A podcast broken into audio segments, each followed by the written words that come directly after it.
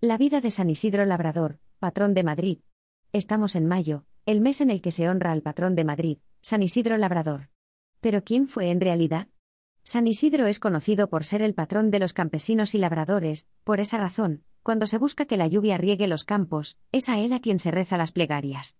Según los historiadores, fue a finales del siglo XI cuando nació, y muchos coinciden en situar la fecha exacta en el año 1080.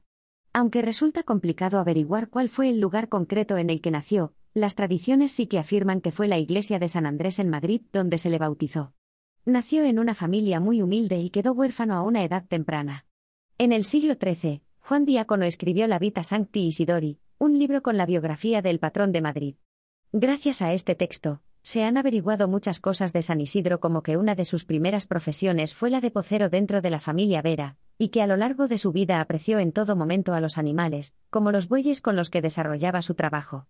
María Toribia, más conocida como Santa María de la Cabeza, fue la mujer con la que contrajo matrimonio en el momento en el que se trasladó a Torrelaguna con la invasión de los almorávides en Madrid.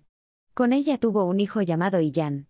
A su regreso a Madrid en 1119, se encargó del cuidado de las tierras de la familia Vargas y empezó a hacer tareas de labrador, lo que le dio el nombre con el que se le conoce en la actualidad, Isidro Labrador.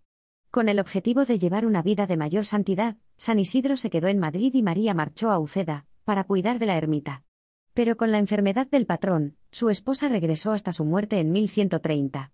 Fue enterrado en el cementerio de la parroquia de San Andrés. Cuarenta años después, el cuerpo fue exhumado y se descubrió que estaba incorrupto, por lo que se le dio sepultura en el interior del templo. Alfonso VIII pidió que el cuerpo fuera colocado en un arca policromada con distintas escenas de la vida del santo. En 1619 el Papa Pablo V llevó a cabo su beatificación gracias a la intervención de Felipe III, un acontecimiento que se celebró en Madrid con múltiples festejos. En 1622, el Santo Padre Gregorio XV le canonizó junto a otras figuras de la historia como Santa Teresa de Jesús y San Ignacio de Loyola. Gracias a Juan XXIII, es el patrono de los agricultores españoles. Madrid cuenta con la colegiata de San Isidro donde se sitúa la urna con los restos del patrón. Más tarde, llegó a ser la catedral de la región.